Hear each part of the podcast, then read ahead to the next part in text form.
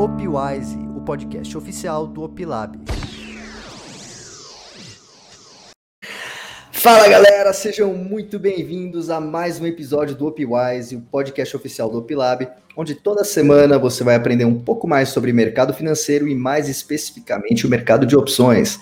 Meu nome é Alexandre Abidum, eu estou aqui com o Marcelo Paz, o nosso especialista em tecnologia e especialista em investimentos. Como é que tá, Marcelo? Tudo bem, cara? Fala pessoal, estamos aqui para o nosso segundo episódio com um convidado mais que especial, uma pessoa fenomenal. Apresenta para a gente, Abidão.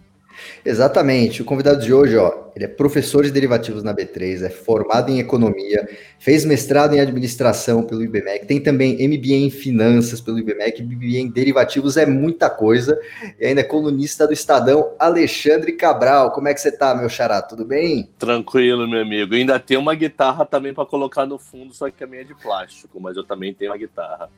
Tá, tá valendo, todo mundo com guitarra aqui. Somos músicos, somos investidores. É, é para quem está ouvindo, para quem tá ouvindo a gente, pessoal, no, só no podcast, né? Porque a gente está gravando em vídeo também, depois isso vai para o YouTube.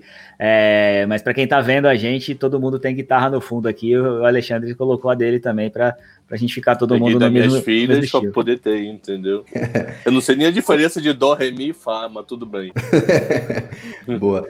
Alexandre, cara, é um prazer ter, ter você com, Eu que agradeço, meu com a gente. A gente está muito feliz de a gente preparar aqui umas perguntas para você. Acho que uma coisa muito legal também, além de você ser investidor, você é do, do meio acadêmico também, tem isso é muito legal para a gente entender é, a sua visão. E assim, eu gosto de comentar perguntando realmente como você começou a se interessar pelo mercado financeiro, como que surgiu esse interesse na sua vida? Foi ainda na, na escola ou já na faculdade? O que, que acontece? Em 1900 depois de Cristo, que eu estou no mercado desde junho de 93. Então vamos lá. Meu pai sempre trabalhou no, ligado ao mercado financeiro, ou em banco, ou em fundo de previdência, tá? E eu sempre tive vontade, devido a uma pequena influência de casa, a ir para esse mercado. Então, desde o primeiro, primeiro dia de aula na faculdade, eu já sabia. O meu primeiro estágio vai ser eh, no mercado financeiro. Eu não vou mandar currículo para lugar nenhum que não seja mercado. E com um ano e meio de faculdade, eu comecei a estagiar na CVM. Quem não sabe quem é a CVM, ele é regulador do mercado financeiro. Então, o mercado financeiro, para mim, está desde sempre. Depois passei no Pactual, fiquei cinco anos no Pactual, trabalhei no Family Office. Então, eu acho que mercado financeiro nunca deixou de estar, a não ser quando devia ter 5, 6 anos, que geralmente quer ser bombeiro, super-herói, padre, alguma coisa parecida. Mas mercado financeiro tá no meu subconsciente desde que eu me entendo por gente, entendeu? Show de bola, Alexandre. E como você é professor desde sempre aí, né? Todo mundo te conhece como é, professor comecei da... a dar aula em 2002. Professor da B3, o famoso professor da B3. É, eu sou o segundo professor mais antigo em atividade na Bolsa. O professor mais antigo entrou uma semana antes do que eu. Show de bola. Mas não dá mais aula lá, então nativa vai. Ele não ter dado mais aula sou eu. E eu fui Show dar aula por acaso. A minha, aula, a minha história de aula é muito louca. Tipo assim, eu me arrependi completamente de ter aceitado o convite. Eu não dormi uma noite. Porque se eu tivesse que falar com mais de duas pessoas, eu começava a suar. Tremia, tinha pânico. Mas eu tenho que falar com mais de duas pessoas ao mesmo tempo nem pensar. Eu aceitei dar aula para 30. Aí, putz, eu não dormi à noite, fiquei desesperado para dar uma aula sobre futuro e Bovespa. Eu literalmente não dormi. Eu acordei segunda, fui dormir de terça para quarta em estado de coma, porque a aula foi terça-noite. E a aula avaliação veio 8,5. Eu falei, porra, pra quem nunca deu aula, tava em pânico, 8,5 não é dos piores. Aí eu fiquei. Aí você descobriu que a sua vocação era ser educador. E aí é. eu, eu tô sabendo que você tá expandindo isso para suas filhas, né? Pra, que, inclusive, quem não sabe, pessoal, o Alexandre é pai de gêmeas. Conta pra gente um pouquinho sobre as suas filhas, né? Sobre essa história de ser pai e como é que você tá é, levando o conhecimento, a, a educação financeira para elas. É, primeiro aqui não opera mini nem, nem lote fracionário. Aqui faz logo lote cheio, né? Que é logo gêmeas. É, o que que acontece? Com quatro anos de idade, elas começaram a, falar, aprender uma palavra de além de papai e mamãe, que é comprar. Tudo virou comprar nessa casa, virou inferno, comprar. Ah, tá sem dinheiro, paga no cartão, porque eles não viviam usando dinheiro. Eu não sei se minhas filhas conhecem um cheque. Aí, putz, como botar educação financeira? Aí minha esposa conversando, nós, a gente tem que começar a podar isso aqui. Porque senão, imagina, eu no meio de três mulheres vai virar visão do inferno. Aí vamos começar a falar de educação financeira para elas. E criamos um cofre. Simplesmente um cofre de vidro. Esse cofre de vidro mudou a história da casa. Porque o que, que acontece? Criança de 4 anos de idade ela é visual, ela quer ver o que está acontecendo. Se você der 10 moedas de um ou uma nota de 100, ela quer 10 moedas de um, porque para ela o volume é maior.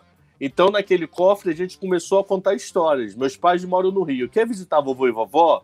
A gente lá não vai comprar pipoca, não vai comprar coisa, tem que guardar dinheiro. Então, elas começaram a ter noção de poupança. Aí ficamos alguns meses ensinando a noção de poupança. Aí depois a gente deu noção de economia com escassez misturado. Como eu dei noção de economia com escassez? Ia no supermercado, comprava é, comida, fruta, geralmente era fruta que a gente ensinava isso. E pegava muita fruta em supermercado ainda é quilo, né? Que nem feira que é dúzia. Aí pesava, sei lá, cinco maçãs e uma e uma maçã pesava a banana em uma e uma. Então eu tinha um trabalho de trazer tudo do supermercado com três sacolas, uma cheia e duas unitárias. E dá, pega, pedir para elas pegarem o cofrinho delas para elas terem noção de comprar produtos. Aí eu via antes que tinha cinco moedas, então falei, opa, se tem cinco moedas, eu vou apresentar seis produtos para ela.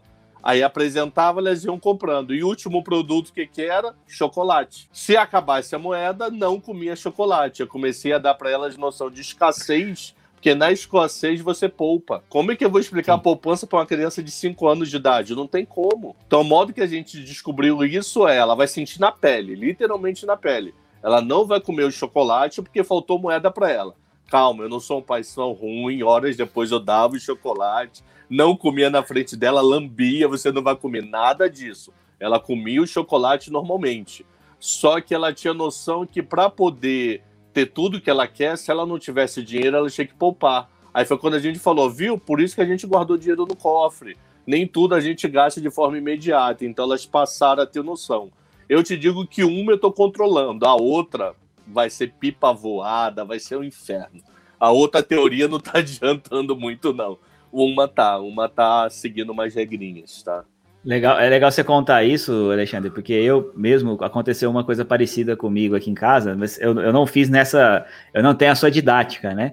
E aí meu filho tinha um cofrinho também, lá era um cofrinho visual também, e ele adorava o cofrinho dele, e um dia ele, ele adora dinossauro, ele queria comprar o dinossauro, ele foi lá e gastou todo, torrou o dinheiro dele em dinossauro, ele comprou o dinossauro que ele queria lá, nem dava o dinheiro, o vô dele ainda completou, aí chegou em casa, ele pegou, deu a dinheiro pro vô dele e tal, ficou sem dinheiro nenhum no cofre. O foi dele foi embora, chegou mais à noite, ele olhou pro cofre vazio. Foi exatamente isso que você falou aí da escassez, né?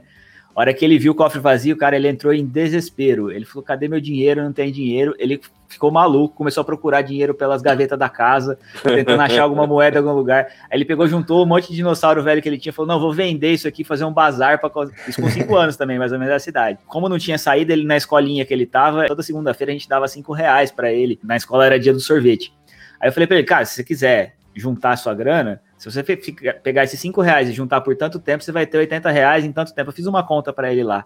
Ele nunca mais pediu sorvete. Ele pegou o dinheiro do sorvete todas as, as segundas-feiras. Ele vai lá, pega os 5 reais e guarda.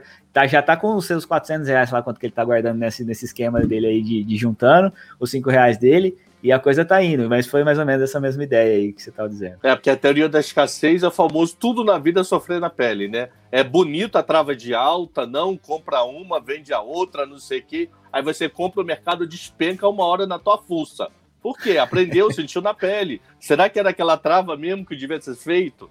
Não adianta, muita coisa é a pele que vai resolver e não só o livro, entendeu? Mas, cara, é muito legal, assim, ver pais que realmente querem ensinar esse tipo de, de conceito para os seus filhos, porque a gente sabe, né, que se for depender da educação formal, é muito difícil ter esse tipo de, de ensino, é uma coisa que deveria ser ensinada desde muito cedo, e não é. E isso acaba que, quando uma criança eh, tem pais que não ensinam isso, às vezes chega lá na frente vai aprender isso ou muito tarde, quando já deu bastante, bastante problema financeiro. E aí a gente acaba vendo que esse é um conceito que realmente deveria ser instaurado desde, desde cedo, né? E a pergunta que eu tenho com relação a isso é: imagino que muitas pessoas é, devam te procurar por questão de, de relação a finanças pessoais, né?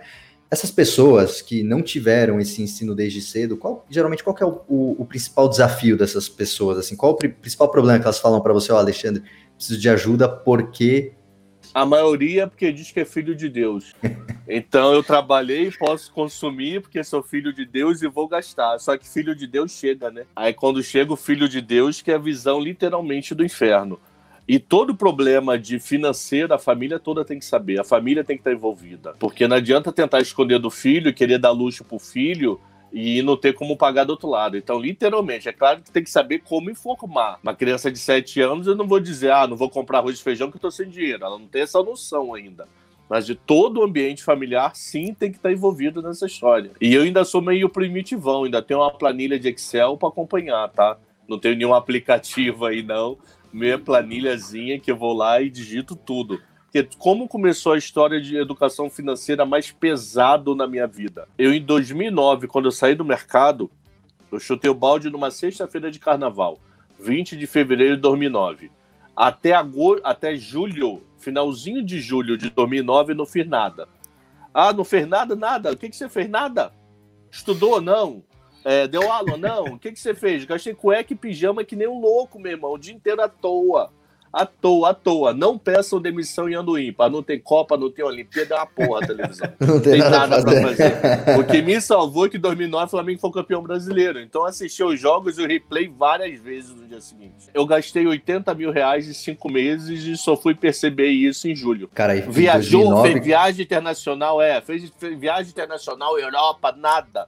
Nada. A única viagem pode dizer que eu não fiz foi ficar 15 dias de Jericoacoara quando eu chutei o balde na sexta de carnaval. Aí eu fui ver, tem algo errado nessa porra. Ganhava bem, mas saía bem. Aí a, a origem secou, porque eu pedi demissão, mas tinha poupança. Quando fui ver poupança, é menos 80. E 2009 era o começo do bull market americano, né? Putz, aí eu não lembro. É pós-crise ali do subprime. É, pós-crise. Né? Foi o comecinho falei, da, da retomada o que que aconteceu? Aí eu fui ver, putz, era muito gasto inútil, mano. Que passa no cartão, né? Então, tipo assim, sabia bem mercado financeiro, mas não sabia bem educação financeira. A educação financeira, a minha chave virou em 2009. Show de bola. Agora voltando um pouquinho para a B3, né? Você dá aula lá já faz 20 anos, é isso? É, vai fazer 20 ano que vem, né? 20 anos já quase na B3. Como é que, que, que mudou de lá para cá? O que mudou na B3, né? Desse tempo todo? Qual foi a maior mudança que você viu na, na, na B3 e na, na Bolsa em geral? É, na bolsa geral, é, primeiro, produtos. Você passou a ter mais produtos do que quando eu comecei. Então, quando eu comecei lá atrás, o mercado falava. A nossa aula se resumia muito a índice Bovespa, DI um pouquinho de dólar. Isso era o resumo da grande aula. Você tinha que ser criativo ao inferno e falar em estratégia de índice Bovespa. Compra e vende. Outra estratégia, utilizar como seguro via beta acabou a aula. Ah, não, são nove horas de hora aula. Ferrou, maluco. Nove horas de hora aula, você fazia até inclinação de curva de índice Bovespa sem liquidez, só para dizer como é que a bolsa marcava. DI, DI já tinha uma liquidez astronômica, ainda tem até hoje gigante, apesar de estar perdendo por dólar. Ele ainda tem uma liquidez boa, ali dava para desenvolver muita aula. E o dólar ameaçando botar a cabecinha de fora, mas as pessoas só falavam de dólar curto, ninguém falava nada além do primeiro dólar, não tinha nenhum pensamento de dólar para frente, ninguém falava de dólar para três meses, quatro. Hoje ainda fala pouco, mas na época era zero. Zero, literalmente zero. Não tinha cupom cambial ainda direito, tinha um contrato lá todo torto que não tinha liquidez. Então era isso. E o que, que aconteceu? A evolução do mercado começou a surgir produto mais elaborado, você passou a ter uma liquidez de opções de dólar que você não tinha, maior liquidez de opções de juros que você não tinha. É, passamos a ter os minis que não existiam, aí o público mudou, né? Aí pessoa física passou a entrar mais pesado em derivativos na BMF, porque eles já entravam na Bovespa, porque eles já faziam opções de ações, mas eles não eram clientes praticamente da BMF. BMF passou a ter cliente pesado depois do mini. Antes o nível de cliente pessoa física na, no braço BMF era pouco. Para quem não sabe, opções de ações, apesar de ser um derivativos, ele é um produto da Bovespa na origem. Então, Bovespa já tinha uma relação excepcional com pessoa física, devido a ações e opções, e BMF muito fraco. Então, nessa união, a BMF, sem dúvida, passou a pegar a pessoa física que ela não tinha. Quando uniu BMF e Bovespa lá em 2008, antes da B3. Então, para mim, a grande virada foi a BMF entender a pessoa física e começar a criar produtos para ela. E eu tenho uma pergunta, aproveitando esse gancho da que a gente está falando da B3, o que, que, você achou da mais recente notícia aí da liberação de BDRs que antes era Pô, um mercado bem restrito, né? bom, maluco. Eu acho isso bom demais, bom demais. Muito, muito bom. Do tipo, quanto mais produtos o cliente tem para operar, melhor para ele. Ele que tem a consciência que não é para vender qual que nem um louco. A bolsa não é culpada de oferecer o produto. É o cliente que tem que saber que ele não tem que vender qual que nem um louco. Que ele não tem que jogar toda a, a vida dele numa ação de BDR num produto de BDR achando que vai ficar rico porque a S&P está porrando. Eu não vou deixar de oferecer produto para o cliente. O cliente que tem que ter consciência onde aplicar. Então, eu acho excepcionalmente bom BDR. Qual a cabeça da CVM até uma semana atrás e foi durante anos? Como o BDR nível 1. O nível 3 já era pessoa física, já podia aplicar. O nível 1 que é o problema. Como o BDR nível 1, quem traz a Apple, a Microsoft, a Coca-Cola, a Amazon para o Brasil é uma instituição financeira, ela não tem que ad adaptar a contabilidade daquela empresa para a nossa legislação. Então a CVM alegava que a pessoa tinha que ser uma pessoa qualificada para ter o dom de ler aquela contabilidade, na contabilidade além da língua, na contabilidade do país de origem, que não obrigatoriamente Estados Unidos. Porque como é BDR, pode ser até da Argentina. É qualquer é emissão de ações que não seja de uma empresa brasileira. Só que o mercado eu acho que evoluiu tanto que cabe uma consciência da bolsa, uma campanha da bolsa dizendo o seguinte: olha, você vai comprar um produto que a nossa legislação não cobre como todo. Estude antes de aplicar. Mas agora o filho é teu. Aplique, tenha essa possibilidade, tenha mais um leque. Não fique limitado a uma quantidade, já é boa, vai. 300 ações, mas se eu posso dobrar essa minha possibilidade, por que não? Então é... achei bom demais a ideia. Aproveitando, a B3 não é responsável pelos erros que os investidores fazem, né? Mas aí, Isso. ainda nesse assunto, você acha que as corretoras dão uma margem muito maior do que deviam? O que acho. você pensa a respeito disso? Acho. Eu acho que as corretoras, putz, dá 25 por mini dólar, maluco. Aí eu já vi gente, alguns influencers falar, vamos, por questão de ética, não vamos citar nomes, você com 25 reais já pode operar na, no dólar futuro. Ou piscou, já quebrou, maluco. Piscou. Mercado assim, comprei. Pá, pisquei. Quebrei. Já fui executado a minha margem. Porque 25 reais, o que, que é isso? É nada. Então, eu acho que essa guerra de corretora, esse papo de margem de garantia, ela podia ser um pouco maior. Mas aí a bolsa não se mete porque a bolsa não cobra mais de garantia intraday do cliente, ela cobra da corretora. Então, ela, você, Marcelo, que operar na corretora J, comprou e vendeu várias vezes durante o dia. Perante a bolsa, você não é risco no intraday. Como você não é risco, ela cobra da corretora, porque a corretora trouxe o Marcelo. Se você dormiu, aí a bolsa cobra do Marcelo via corretora. Por isso que as corretoras têm lá depositado 30, 40, 50 milhões de reais para a bolsa para cobrir os Marcelos da vida. Que se der algum problema do day trade, perder dinheiro no honrar, a bolsa pega esse dinheiro da corretora. Então, perante a bolsa, não tem margem. Só que as corretoras, para poder tentar atrair nessa guerra de corretagem, dá alavancagem, dá limite, deixa operar 10 vezes. Eu acho isso ainda meio loucura, sabia? Ah, mas a pessoa tem que saber o que está fazendo, ok. Mas não precisa dar tanto metralhadora na mão de macaco, né?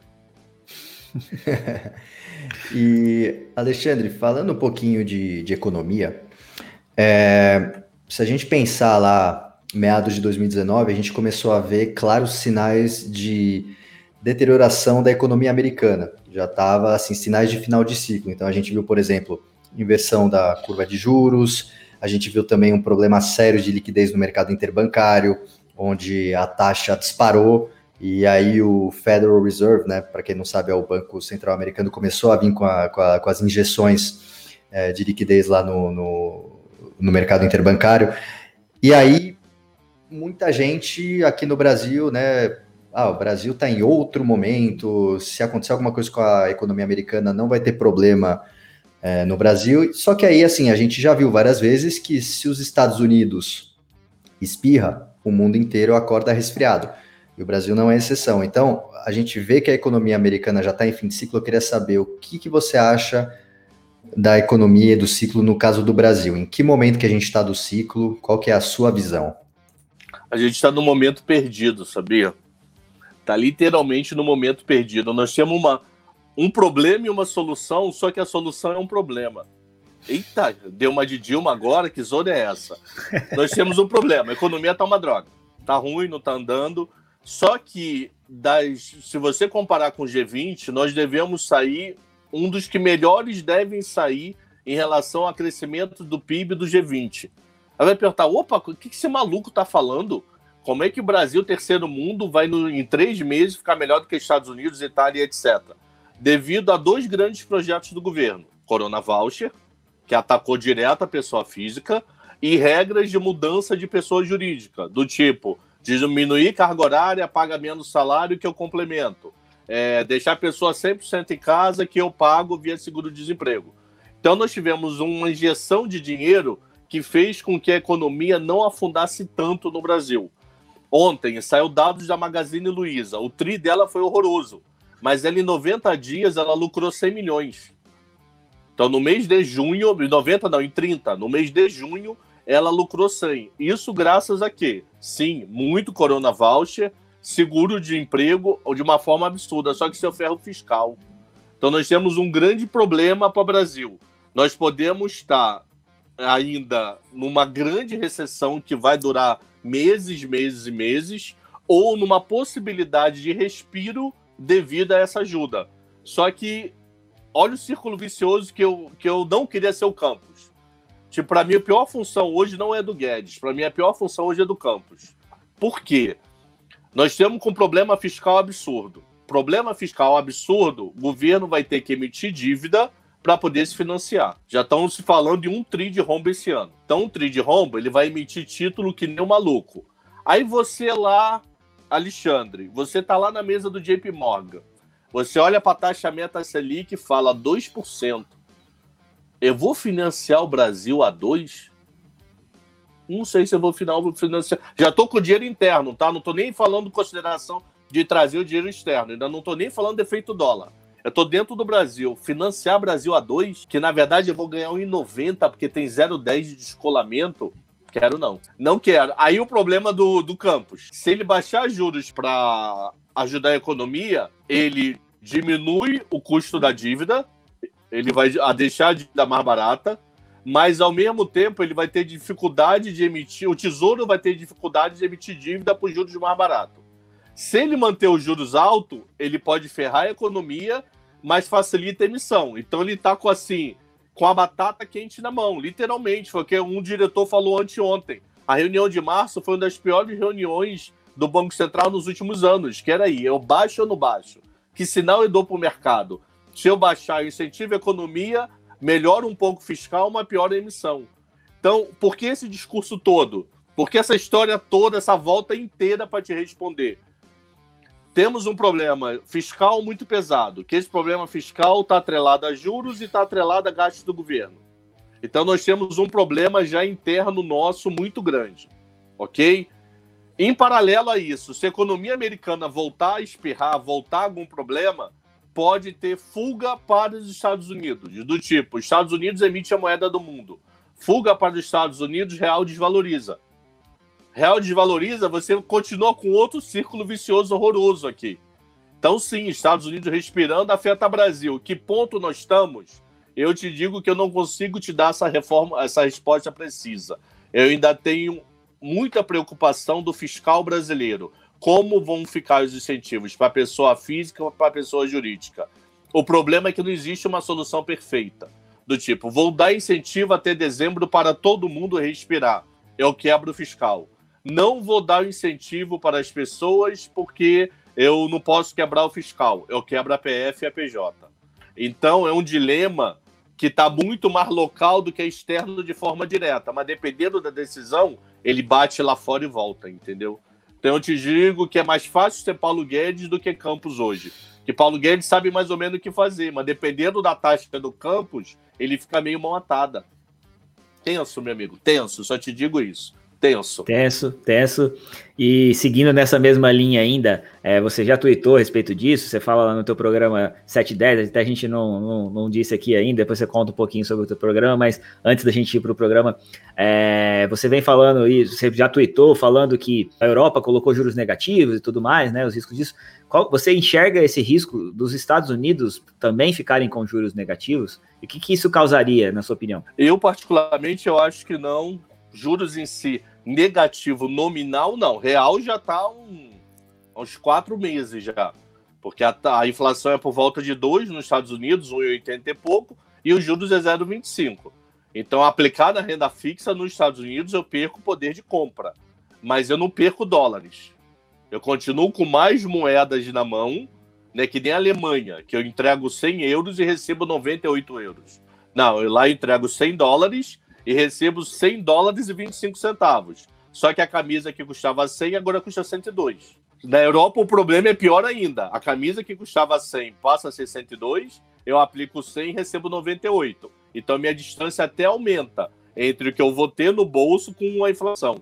Então eu particularmente não acredito em taxa de juros negativa nos Estados Unidos de forma nominal. Real, eu acho que vai durar anos, tá? Legal. E aproveitando que a gente está falando dessa questão do, dos juros e tal, juros baixos, é, o que a gente tem visto, a gente tem visto um movimento muito forte de alguns mercados específicos, pro, é, por exemplo, a gente falar de, de metais preciosos, né? A gente tem visto muita gente preocupada com essa questão de impressão de dinheiro, né? muito dinheiro sendo impresso, como se é, como se o, o, governo tivesse esquecido como de fato um, um um sistema precisa gerar riqueza. Então, não, vamos imprimindo para tentar resolver problema de, de curto prazo, que obviamente vai causar impactos lá no, no longo prazo. E a gente tem visto um movimento forte aí de, de é, ouro, prata e tudo isso. Inclusive, a gente viu também pessoas como Warren Buffett, que eram verdadeiros críticos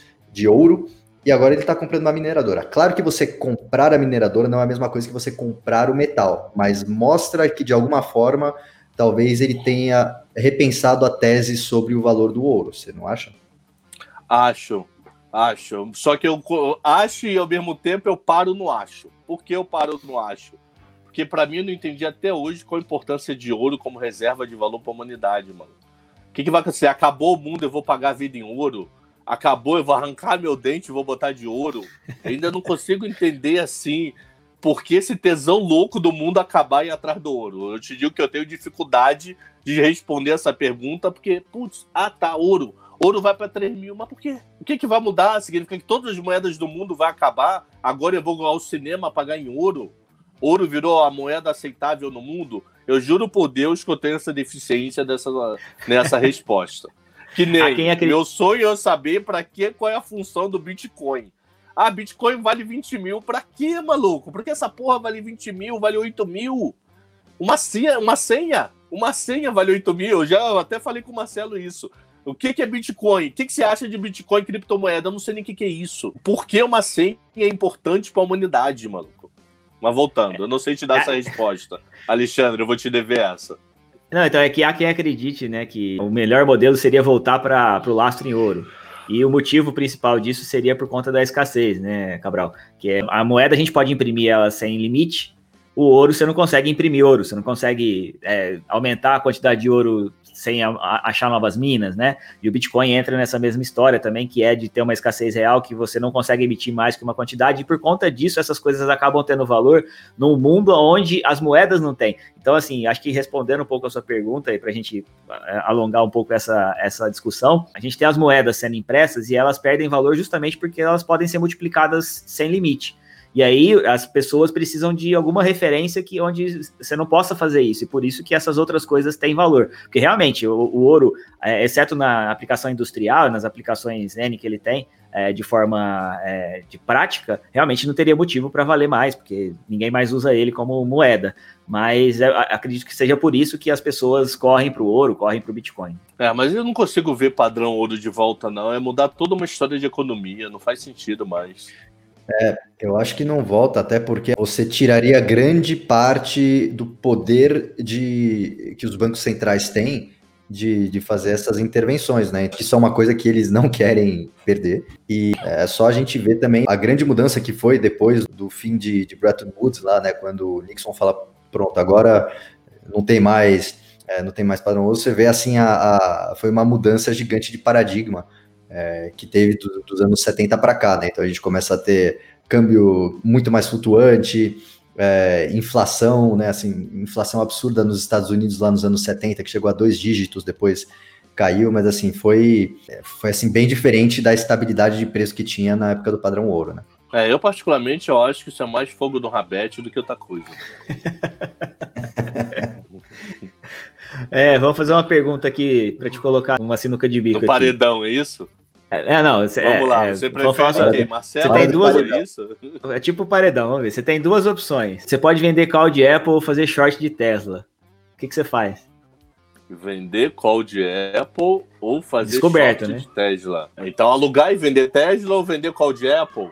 Isso. Quanto tempo? Qual prazo? Pra vida ou pra quê? Ah, para especulação de alguns meses aí. É, putz, é, é, Tesla. Apple não sentiu a crise, maluco. Apple, 60% do lucro da Apple no segundo TRI veio do mundo. Então, não, ela não está dependente mais dos Estados Unidos. Eu fiquei em choque quando eu li esse relatório. 40% do lucro da Apple entre abril, maio e junho veio dos Estados Unidos e 60% veio do mundo. Então significa que ela está mega globalizada. E a Tesla está globalizada? Tá. Não consigo imaginar a Tesla valer uma Toyota ou até mais. Então, se eu tivesse que apostar alguma coisa, seria Toy Short em Tesla. O problema é que a Tesla, a gente tem um, um, um, sério problema lá que, que é o que o George Soros chamaria da teoria da reflexividade dele, né? Que é a, a, a expectativa das pessoas influenciando o preço da ação, né? Então, e você vai vendo um preço subindo cada vez mais descolado da, do que é a realidade dos fundamentos e da a empresa. Apple, e a Apple, eu vou te dar dois argumentos. Essa mesma teoria sua, a segunda teoria, ela já é uma realidade, e a terceira, ela vai diminuir o preço dela agora. Ela vai desdobrar no dia 31 de agosto, então vai atrair mais investidor. Porque, por exemplo, para virar sócio hoje da Amazon, tem que ser sócio da Upilab. 3 mil dólares uma ação, mano. ok, então, então eu, tenho, eu tenho mais dois argumentos da Apple contra a Tesla. Não gostaria de estar short em Tesla, mas se estou na parede, é ela. Ela. E você, você é flamenguista, né? Sou flamenguista. Meu pai falou para nunca torcer pro time que já jogou segunda divisão. Aí começou Legal. Carioca, sou pro Flamengo. E no Brasil hoje, Flamengo, São Paulo e Santos. Falou, escolhe qualquer Legal. um, filho, seja feliz. Então vamos trazer uma analogia aqui do mercado financeiro para o futebol. Vamos supor que o futebol seja o mercado financeiro e você gosta do Flamengo como um ativo, né? É, qual, estru... qual estratégia você usaria para operar o Flamengo? Né? Uma estratégia de opções. O que, que você faria com o Flamengo? É, eu já algumas vezes na vida apostei contra o Flamengo. Porque feliz no bolso ou feliz no coração. Então, se desse Flamengo, eu tava triste no bolso, mas o coração explodindo de felicidade. Se o Flamengo perdesse, eu tava puto, mas com o dinheiro no bolso. Então, É, já fiz isso algumas que vezes. é- Eu não fiquei alavancado no coração e na grana, entendeu? Eu trabalhei ao contrário, a relação coração e grana. Então, isso O já. Roxo conta isso aí do, do, do Fusquinha lá, que ele chama isso de Red da Alegria, né? Exatamente essa mesma analogia aí que, que tinha o Fusquinha que fazia isso lá, acho que com o Palmeiras.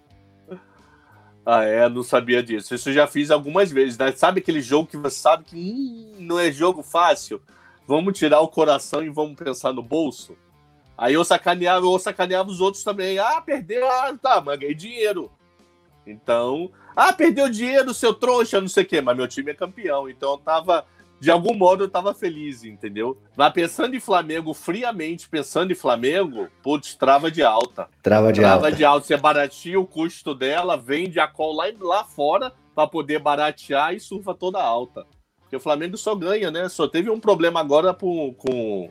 Esqueceu de combinar com os dois Atléticos, mas tirando isso, o Flamengo é porrada. Então trava de alta, meu amigo. Qual seca não, porque teta perde, pode perder o time, tipo, comprar e.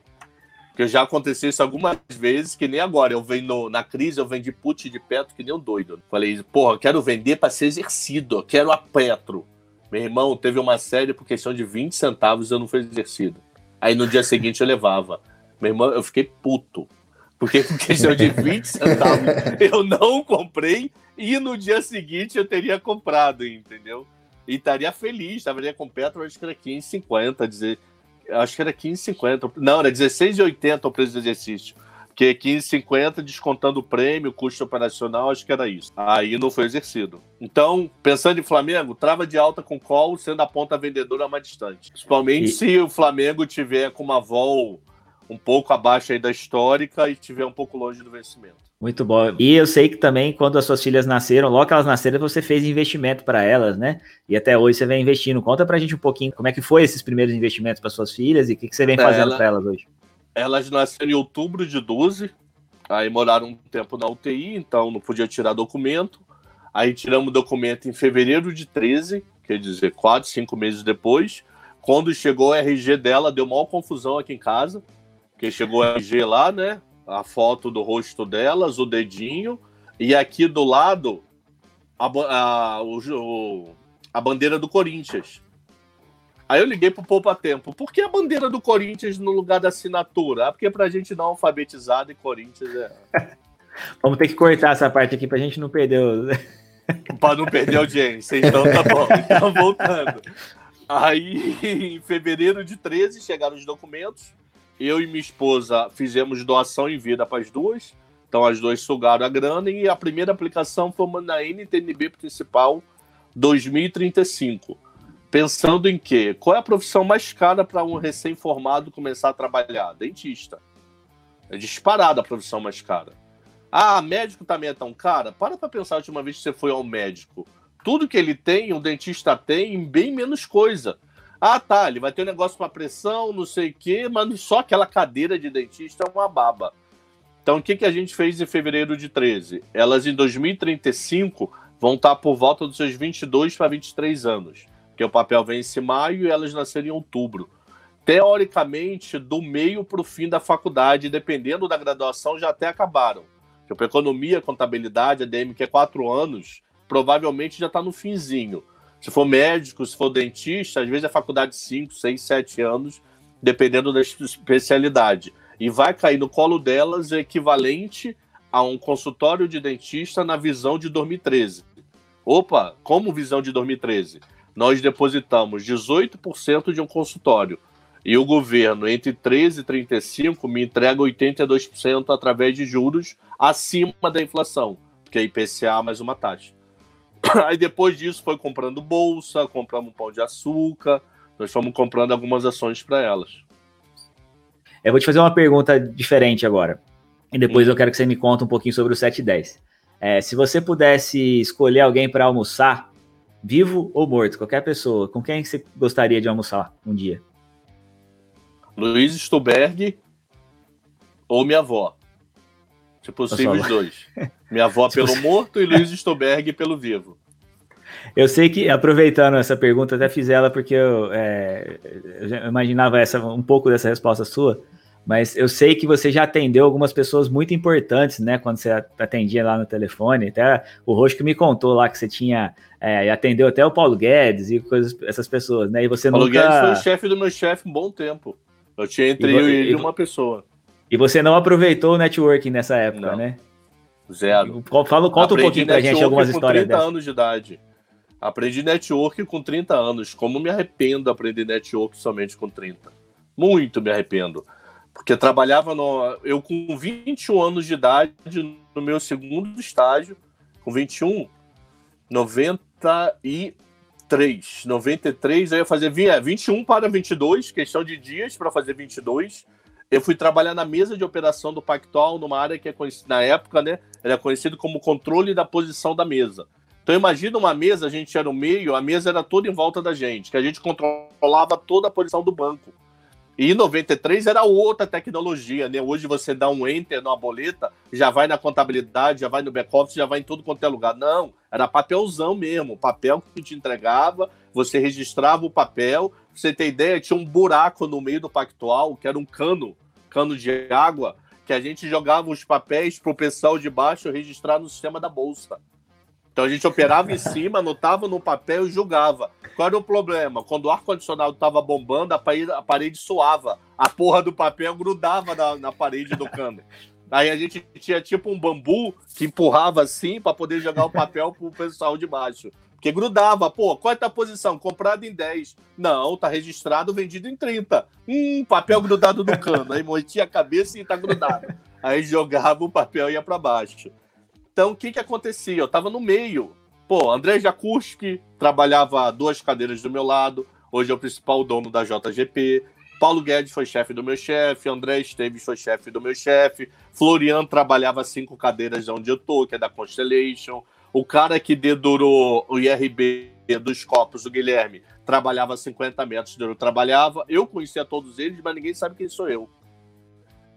Porque ninguém sabia quem sou eu. Trabalhava bonitinho, tranquilo, entregava o que eu precisava entregar, almoçava, trabalhava tarde e embora. Eu não fazia assim contatos. Eu não fazia, é, eu não fazia, não chamava a atenção das pessoas. Por não chamar, não fazia uma frase que eu levei para a vida. Você tem que saber do tema e os outros têm que saber que você sabe. Os outros não sabiam que eu sabia. Então, com isso, eu atendia o cara, porra, Eduardo Plaz. Eduardo Plaz foi um cara que mudou a história do Pactual, que ele transformou toda a operação do Pactual numa debênture e debênture não estava no confisco do plano Collor. Então, ele mudou toda a estrutura. Pô, saia para almoçar com o Plaz. Plaz hoje não deve ter a menor ideia quem sou eu. Deve ter, assim, menor ideia. Então, uma coisa que eu falo é, tive muito contato no passado, já fora de lá, em outras instituições que só mais tarde eu percebi a importância disso. Só. Então, Legal. sim, atendi Paulo Guedes, sim, atendi André Esteves, sim, atendi André Jacuschi, etc. Muito bom. E conta pra gente, pra gente agora chegando no final, e fala um pouquinho do 710. 710. 710 é uma coisa muito doida. Numa, num domingo, o primeiro domingo de março desse ano, para quem está vendo isso de forma 100% atemporal, é o primeiro domingo do Corona Voucher do Corona Voucher, perdão, do Corona, porque o Corona começou numa segunda de carnaval. Segunda de carnaval, a Bolsa da Itália abriu descacetando, e isso era a última segunda de fevereiro. Aí nós tivemos é, fevereiro até sábado, domingo já era março. Domingo era de 1 de março. Eu fui dormir no domingo à noite com a bolsa americana caindo 5%. Aí fui dormir. Acordei seis e pouca da manhã, porque eu dava aula no IBMEC. Na verdade, mentira eu ia levar minha filha no pediatra. Aí minha esposa foi trabalhar, porque o mundo ainda estava normal, levou uma outra filha, eu tinha que levar outra. Aí eu acordei 5 horas da manhã, o horário que tinha que acordar, seis e pouco, aí eu fui ver o famoso vício de celular, né? Cara, a bolsa americana tá com 5 de alta. Eu fui dormir com 5 de baixa e acordei com 5 de alta.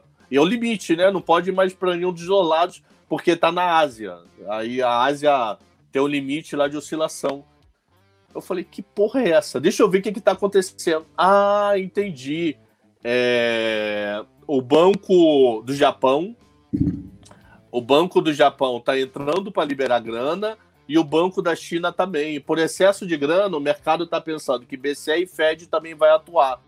Falei, será que o povo sabe disso? Meti o dedo no telefone, pá! Apertei o ao vivo. Isso devia ser umas sete e pouca da manhã. Aí eu falei toda a história, tá, tá. Falei, completamente sem nenhuma pretensão. 180 pessoas. Eu falei, maluco, 180 doido às 7 e 10 da manhã, me escutando para falar de economia, vou criar um programa. Aí eu criei o 710. Por que 710? Que eu começo. Hoje não foi o dia, mas atualmente, nesse segundo semestre de 20, eu estou dando aula é, quarta-feira às 7h30, segunda e quarta às 7h30. Então eu tinha que fazer antes, porque senão depois da aula ia ser uma hora da tarde já tinha perdido o time. Então, antes. E como as pessoas saberem o horário? Tem que falar que horas começa o programa. Então, o nome do programa é o horário que ele começa. Às 7h10. Graças a Deus, está sendo mil pessoas todo dia e mais alguma boa cabeçada depois no YouTube e no Telegram quando eu subo. E o resumo Cara... econômico e político do dia e também tem fofoca de vez em quando. Outro dia teve que padre Fábio de Mello raspou a barba. Aí tinha mulher que falou: me livra desse pecado, senhor. Mas também tem coisa de economia. Hoje eu dei uma aula de termos de ações para explicar uma posição de Cogna que me incomodou muito. Cogna liderando o mercado de termos de ações. Isso me assustou, não sabia disso. Eu pensava Bacana. que está comprado em ação e está termando para poder tentar jogar a dor de cabeça para frente, né? E a gente está chegando aqui no, no, no, fim do episódio, com certeza foi, foi muito legal, a gente deu boas risadas e aprendeu bastante. Queria terminar aqui com uma pergunta, que é a, a nossa pergunta Opwise, né? Uma, uma dica sábia. Qual o conselho que você daria para quem está iniciando no mercado, é tanto financeiro, mas que também quer operar opções? Porque o que a gente está vendo é que cada vez mais a entrada de pessoas físicas está é, tá sendo forte na bolsa, né? E pessoas que até ontem estavam na renda fixa e agora já querem investir em renda variável. Então, você que tem muita experiência, muitos anos já nesse, nesse mercado, o que, que você falaria para essas pessoas? Duas coisas. Uma vale para qualquer coisa. Conhecimento é a única coisa que ninguém te tira. A única coisa de você perder conhecimento é com Alzheimer. Então estude, estude, literalmente estude livro, YouTube, vídeo, estude. E, se possível, faça um negócio que é contatos. Converse com pessoas que já operem. Conversa com pessoas que já estão nesse mercado. Ah, não converse com pessoas que vão te tirar uma foto numa Ferrari para te vender o curso. Não, não converse com essas pessoas. Não converse com as pessoas que vão tirar foto do helicóptero para te vender o curso. Não, não converse com essas pessoas, que provavelmente aquilo ali é alugado para tentar dizer que tem grana para te vender curso. Conversa com gente, com gente normal que já tomou trolha, que já perdeu dinheiro sim, que já suou frio, que já entrou numa posição e 10 segundos depois estava, pelo amor de Deus, o que, que eu fiz? Então, gente que já na pele sentiu o que está acontecendo. Então, duas coisas. Estude. Estude, leia, aprendam. A prática fundamental é, mas não adianta apertar botão sem nem saber o que é call put. Então, estude previamente, entenda esse mercado e sim, faça conexões. Eu, fui, eu perguntei isso até para o Marcelo lá no Cabral Convida meu, que até contei a história. Faça contatos não contatos no sentido de interesse, mas contatos no sentido de você evoluir sua vida. Ok? Evoluir conhecimento, evoluir. Que nem outro dia, a gente estava conversando ah, no grupo lá sobre a possibilidade de aumentar a Val de Petro. Foi um papo de, sei lá, 100 opiniões que operação fazer achando numa expectativa de alta de Petro. Ah, como é que participa de um grupo desse? Sendo conhecida, as pessoas gostando do teu trabalho, as pessoas vão querer estar do teu lado como as pessoas vão querer estar do teu lado, elas vão te convidar. E eu posso começar do nada? Sim, você pode começar do nada. Na minha época, começar do nada era a porra, porque não tinha rede social. Só quem te conhecia quem estava em volta de você. Ok? Hoje você pode estar. Tá, pô, ontem, semana passada eu dei um curso que tinha um aluno da Finlândia assistindo aula. Quando o aluno da Finlândia assistia minha aula 20 anos atrás? Não tinha como. É impossível. Então, estude, é fundamental tenha conhecimento antes de colocar o dedo, coloque na prática e faça conexões no sentido de trocar experiência e conhecimento com alguém que já está mais tempo nesse mercado. Que com certeza a gente também troca com quem está mais tempo. É uma troca sempre de informações. Legal você contar isso, porque inclusive eu sou um exemplo disso. Eu é, comecei faz pouco tempo na Bolsa, né? Eu fui, já fui empresário e tudo mais, mas na Bolsa faz pouco tempo. E eu conheci vocês logo de cara, conheci você lá na, na Expert. E isso abriu várias portas. Eu tô hoje aqui te entrevistando, tô sempre com o Roxo, tô conversando com um monte de gente, justamente por isso que você contou. Alexandre, cara, muito obrigado pela sua participação aqui. Foi muito legal esse papo. Como que o pessoal te acha? Fala aí as suas redes sociais. É, é. achando o Instagram, acaba achando todas, né? O Instagram é Alexandre Cabral 71, que é o ano que eu nasci. Alguns falam que é Alexandre Cabra 171, mas não é. Aquele antes do 7 é um L e não o número 1. Então, Alexandre Cabral 71, aí dali eu mostro demais. Eu tenho um Telegram, Cabral Mercado Financeiro, que eu divulgo somente notícias, não é opinião minha, notícia que eu acho importante para a pessoa ler. Eu coloco, eu também tenho um Twitter, Alex Cabral 71, mas me achando no Instagram, eu mostro, eu mostro o resto. É mais fácil. Boa, sigam lá, viu, pessoal? Marcelo, obrigado também pela sua participação. Como que o pessoal acha você? Passa aí também a, o seu Instagram e tudo mais. Muito legal, foi um ótimo programa. Alexandre, obrigado pela sua presença. É sempre muito divertido. É, Para me encontrar, pessoal, Marcelo com dois L's, H Paz no Instagram, de lá também acha as outras redes, é Marcelo Paz na maioria delas, no Instagram é Marcelo H Paz. Muito obrigado, viu, Alexandre? Até a próxima. Olha a guitarra aí, ó. Você tá assistindo a gente, também ó. Também tem guitarra. Ó. Tem um sonzinho. Não é só assistir maluco aí, não. Ó. Bom, a gente tem que marcar de fazer um som, hein? Juntar todo mundo é, aí. Não tem a menor ideia nem o que, que, que significa. Tem uns fios pendurados aqui, que tá esticado, sei lá, mas nada além disso. Legal. Obrigado, viu, gente? Obrigado mesmo. Você que está nos assistindo, obrigado pela sua audiência. Se você gostou desse podcast, compartilha. Segue o Opilab também nas redes sociais, no nosso Instagram, opilab.app, no Facebook Opilab. Se inscreve no nosso canal do YouTube também. Se você está assistindo isso pelo canal do YouTube, compartilha, comenta aqui, fala o que, você achou desse podcast e não esqueça de seguir a gente também no Spotify, beleza? Então, até a próxima! Opwise, o podcast oficial do Opilab.